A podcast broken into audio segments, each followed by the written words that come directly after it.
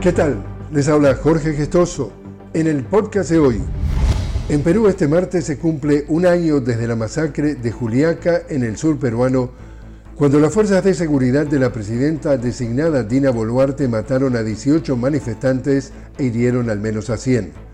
Movimientos sociales desarrollan diversos actos de recordación de los fallecidos y exigen justicia a nombre de sus familiares. Además, organizaciones sociales convocaron a una movilización en la Plaza San Martín de la capital, Lima, en rechazo a las acciones de la policía y demás fuerzas de seguridad por sus acciones represivas contra las manifestaciones populares en oposición al gobierno de Boluarte, apodada Balearte, y demás instituciones del Estado.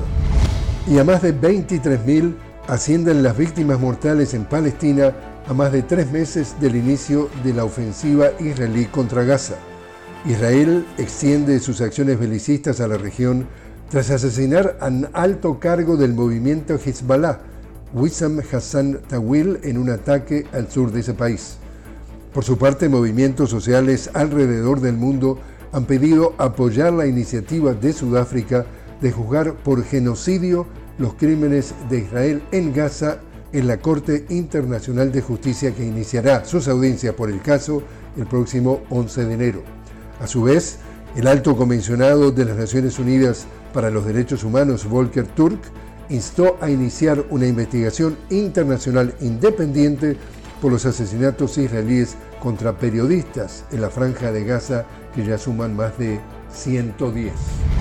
En Venezuela, los restos del general Domingo Antonio Sifontes, considerado héroe del Esequibo, se dirigen hoy a la Asamblea Nacional, donde recibirán un homenaje por parte del legislativo para posteriormente ser trasladados al Panteón Nacional. Y así es como está el mundo. Les habló Jorge Gestoso. Los invito a que me acompañen en un nuevo podcast de la noticia con Jorge Gestoso. Hasta entonces.